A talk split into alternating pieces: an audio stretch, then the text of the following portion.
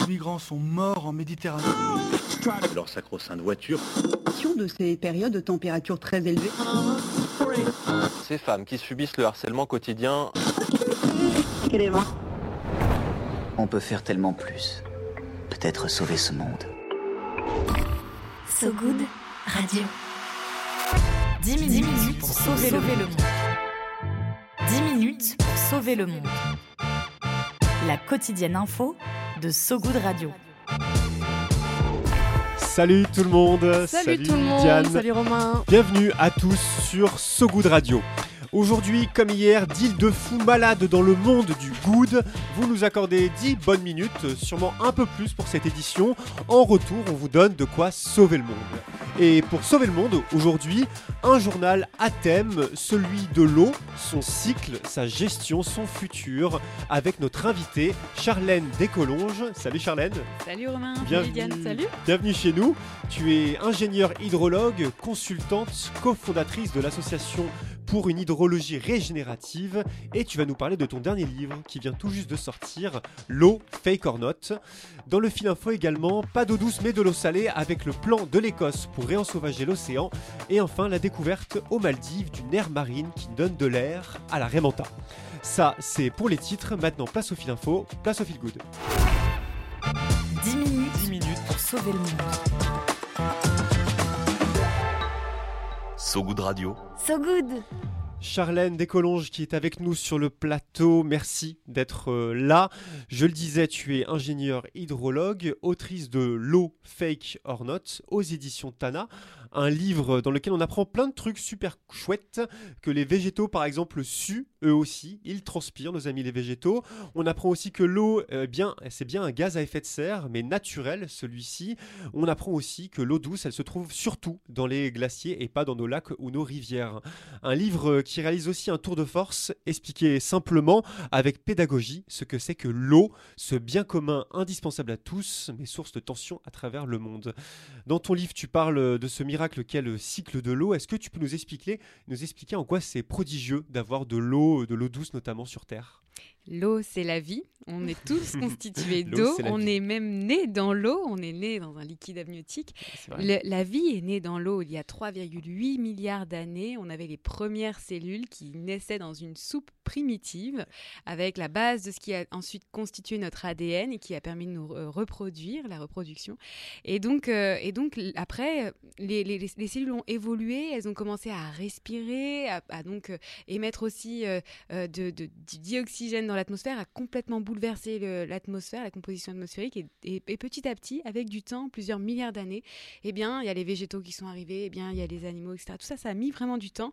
L'apparition de l'eau, c'est encore un mystère. On sait que euh, euh, y aurait une théorie à la fois intraterrestre et extraterrestre. Donc, euh, les, météorites qui, au, début de la formation de la Terre, percutaient la Terre et apportaient des petites molécules d'eau enfermées dans les météorites. Le, le volcanisme a permis de dégazer de l'eau qui était contenue dans le manteau terrestre. Et ensuite, c'est condensé, a créé les océans, puis ensuite le cycle de l'eau tel qu'on le connaît. Ah, magnifique, magnifique résumé de l'histoire, euh, l'histoire de l'eau, histoire qui est consubstantielle à, à la vie sur Terre. Un cycle de l'eau, notamment, euh, que tu présentes euh, dans ton livre, un cycle de l'eau qui est largement perturbé par nos besoins d'eau, des besoins d'ogre, hein, euh, ainsi que l'impact de nos activités sur le cycle de l'eau. C'est quoi nos besoins les plus importants en eau et nos activités les plus problématiques en la matière? Alors, je vais commencer à l'échelle mondiale, effectivement, une soif d'ogre, une soif inassouvie. Euh, quand la population a été multipliée par 4, nos besoins en eau ont, eux, multiplié par 8, soit deux fois plus vite, euh, en l'espace de 120 ans. Euh, vraiment, en fait, on a besoin de l'eau pour tout, absolument tout. Produire notre énergie, produire notre alimentation, notre agriculture, mais aussi tous nos biens de consommation. Euh, et donc, en France, c'est un peu particulier. Autant dans le monde, on utilise surtout de l'eau pour l'agriculture, mais en France, on utilise de l'eau pour produire notre électricité à cause des euh, centrales nucléaires qui prélèvent beaucoup d'eau euh, pour euh, bah créer de l'électricité et ensuite rejettent cette eau majoritairement puisque c'est en circuit ouvert, mais on a aussi le, le système autre, circuit fermé, qui prélève un peu moins d'eau, mais qui consomme la moitié puisque la moitié part dans l'atmosphère. De l'eau pour, se, pour, pour refroidir les centrales. Exactement. C'est quoi les, les solutions selon toi? Tu en présentes plusieurs dans le bouquin, les solutions peut-être les plus faciles à appliquer euh, pour euh, développer cette gestion durable et commune de l'eau? Alors on parle beaucoup, on a beaucoup entendu parler de sobriété énergétique cet hiver en raison voilà des tensions énergétiques et de la, guerre en Ukraine. On ne parle très peu de la sobriété hydrique. Maintenant ça commence à venir avec les sécheresses, mais on on, on pense tous forcément à euh, bah, couper euh, l'eau du robinet quand on se brosse les dents, à prendre une douche plutôt qu'un bain, mais on ne, on- on ne voit pas euh, notre empreinte eau qui est, elle, bien plus importante. En moyenne, on consomme 146 litres d'eau par jour par Français. Et en réalité, bon, c'est déjà quand même beaucoup. Et en réalité, en fait, notre empreinte eau individuelle, quotidienne, c'est entre 4000 et 5000 litres d'eau. C'est l'équivalent de 25 baignoires, en gros. Et toute cette eau-là, c'est utilisé pour produire notre alimentation. Et donc, les solutions, c'est m- manger moins d'eau, mangeons moins d'eau, puisqu'en fait on mange de l'eau, vraiment, et littéralement 85% de notre empreinte eau, c'est de l'agriculture, c'est de l'alimentation, essentiellement carné. En fait, plus on a un, un régime carné californien, plus on va consommer d'eau virtuelle. Donc plus on va réduire, réduire les produits carnés, laitiers, etc., et ben plus on va pouvoir régénérer le cycle de l'eau qui, euh, qui a été dégradé. Et d'ailleurs, il y a plusieurs euh, couleurs de l'eau, comme on dit, et notamment euh, dans le- les calculs qu'on fait pour euh, savoir combien d'eau consomme un litre de viande, par exemple, on intègre l'eau de pluie, si je me trompe Mm. pas. Alors effectivement, l'empreinte eau se décompose en trois couleurs. On a l'empreinte d'eau verte, l'empreinte d'eau bleue, l'empreinte d'eau grise. L'eau verte, c'est toute l'eau qui est contenue dans les sols et dont les plantes se servent pour grandir. Mm. Elles font comme nous, elles transpirent, elles ont besoin de réguler leur température, donc elles vont transpirer. Euh, et cette eau verte, le problème, c'est qu'on a franchi la limite planétaire de l'eau verte. Pourquoi? Parce qu'en fait, on a déforesté énormément, on a cassé des prairies pour convertir en champs de, maïs, de céréales, etc.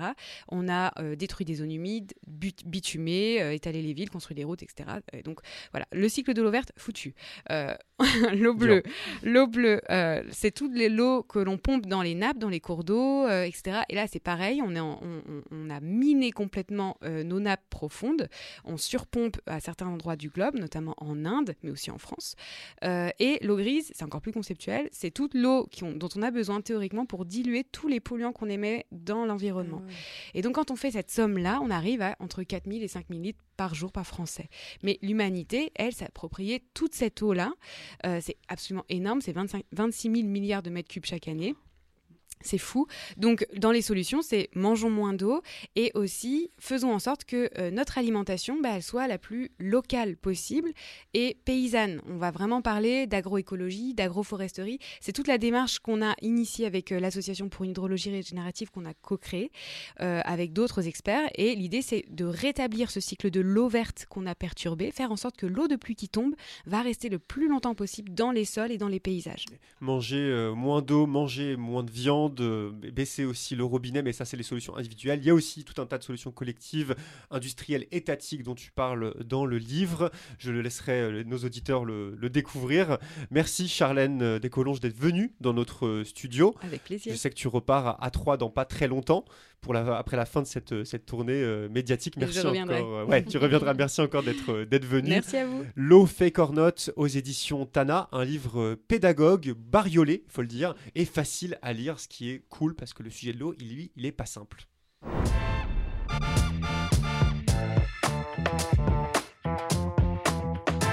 Propose de rester avec nous encore quelques minutes, Charlène. Euh, on continue le journal et on passe donc de la France à l'Écosse, de l'eau douce à l'eau salée cette fois.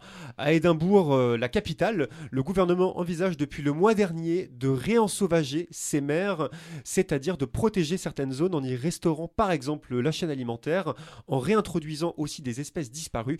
Pour y parvenir, l'exécutif s'est dit prêt à désigner 10% des mers du pays comme des zones marines hautement protégées. Une décision venue d'un rapport, celui de la marine écossaise de 2020, qui révélait l'impact du changement climatique sur l'environnement marin écossais. Euh, risque d'élévation du niveau de la mer, de la température, risque d'inondation, d'érosion, d'acidification aussi des océans, des problématiques combinées dont les conséquences pourraient être catastrophiques.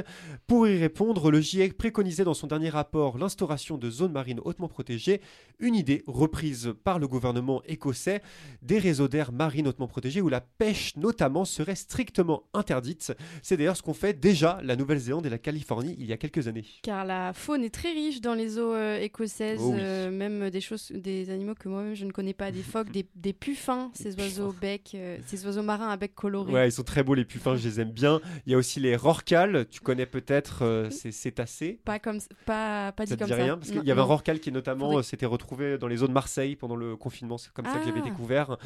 Des rorquals, donc, euh, c'est assez voisin de la baleine, sans oublier aussi dans les eaux écossaises une myriade de micro-organismes essentiels, une richesse écosystémique primordiale selon le gouvernement, conscient des capacités de séquestration en carbone des océans. Un gouvernement qui a déclaré se laisser encore quelques mois pour prendre sa décision. On vous tiendra au courant.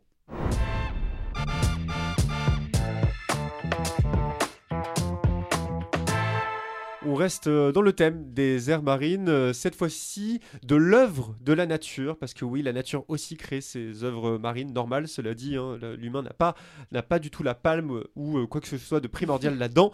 Dans l'archipel, l'archipel pardon, des Maldives, dans l'océan Indien, un îlot de biodiversité a été découvert au large de l'atoll de Ra, une pépinière façon le monde de Nemo, où se trouve un nombre très important de raies manta, des centaines selon les premières estimations.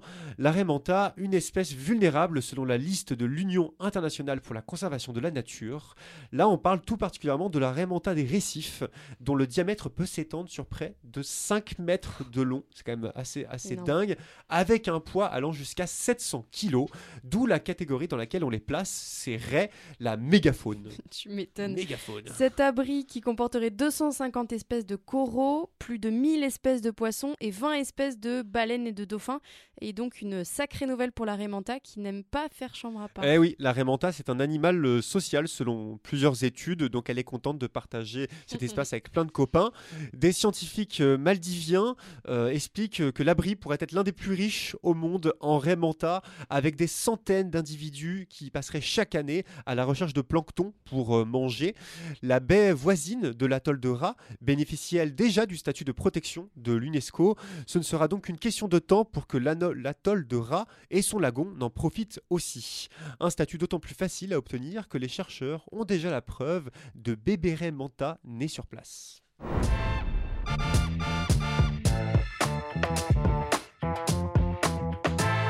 Voilà pour euh, l'actualité du jour, mais Diane, à ma gauche, juste à côté, aujourd'hui, a encore un tour dans son sac, même plusieurs tours dans son sac, pour tenter de sauver le monde. L'appel du good. Allô Allô L'appel du good. Allô, j'écoute À ce goût de radio, on donne la parole à des personnes qui essaient de rendre le monde un peu moins pire en s'engageant dans un projet, une association qui leur tient à cœur. À partir de maintenant, tous les vendredis, nous aurons la chance d'avoir des appels du good un peu spéciaux, des personnalités qui mettent en avant de chouettes initiatives. Et pour cette grande première, euh, c'est Alice Vacher qui ouvre la marche, cette activiste euh, qui s'engage pour accélérer la transition écologique et sociale. Bonjour ce goût de radio, moi c'est Alice Vacher, je suis une sorte de couteau suisse de l'impact et ma mission c'est de mettre en lumière et de connecter les solutions pour accélérer la transition vers un monde plus juste et plus durable, comme le reflet qui emploie des personnes trisomiques. Et c'est au détour de la rue Braque à Paris que mon regard s'est arrêté et le gargouillis de mon ventre aussi, devant ce resto un peu atypique. Donc je m'y suis arrêtée et j'ai découvert la magie de ce lieu qui met à l'honneur le handicap. C'est un restaurant extraordinaire qui a été imaginé par Flore Lelièvre, une jeune diplômée en architecture d'intérieur en 2015, dans le but de montrer que travailler en milieu ordinaire avec un handicap mental, bah ouais, c'est possible. Elle permet donc aux personnes trisomiques de s'épanouir professionnellement et socialement dans un lieu conçu et pensé pour tous, y compris pour elles. Un lieu de partage et de découverte humaine unique testé et carrément approuvé. Un immense bravo, une initiative à multiplier. Alors si vous souhaitez y aller, il est implanté à Nantes également. À très vite ici même pour une nouvelle super initiative So Good. Et il est midi 44 à ma montre et c'est l'heure de manger, donc ça donne faim. Ouais. Merci euh, Alice. À Nantes, le restaurant Le Reflet et euh, rue des Trois Croissants. Voilà. Merci euh, Alice. On se retrouve le mois prochain pour un autre appel du. Ouais, on a hâte de retrouver le couteau suisse de l'impact. Retrouvez toutes les infos du restaurant Le Reflet sur sogoodradio.fr dans la description de l'épisode du jour. Viens voir un peu par ici. Le Pen J'ai une bonne nouvelle pour toi. dans le maillot. Le Pen dans le maillot. On continue le journal et parce qu'on vous rêve au bord de la piscine, le stress vous glissant sur la peau, la coiffure impeccable, c'est l'heure de ton peigne dans le maillot, Diane. Ouais, pour s'endormir un tantinet moins con, Un le doigt. peigne dans le maillot, c'est à, à ce goût de radio, c'est le moment où on se donne des billes, des trucs à savoir, à connaître, euh, une recommandation, telle est ma mission. Euh, Aujourd'hui, j'aimerais vous parler de sexualité. Bah si, ça faisait longtemps. Encore, Je ça vais- y est. Je vais vous parler du livre Le sexe selon Maya de Maya Mazorette aux éditions La Qui est sorti en 2020. Maya Mazorette, vous l'avez peut-être euh, déjà vu dans Quotidien pour sa chronique euh, un peu sexo. En fait, elle a une formation journaliste et elle a aussi écrit pour Le Monde. Le sexe selon Maya, c'est justement un condensé de ses articles écrits pour Le Monde depuis 2015. 200 pages dans lesquelles elle analyse euh, la sexualité en général, le désir, les relations hommes-femmes, cette idée de performance sexuelle aussi.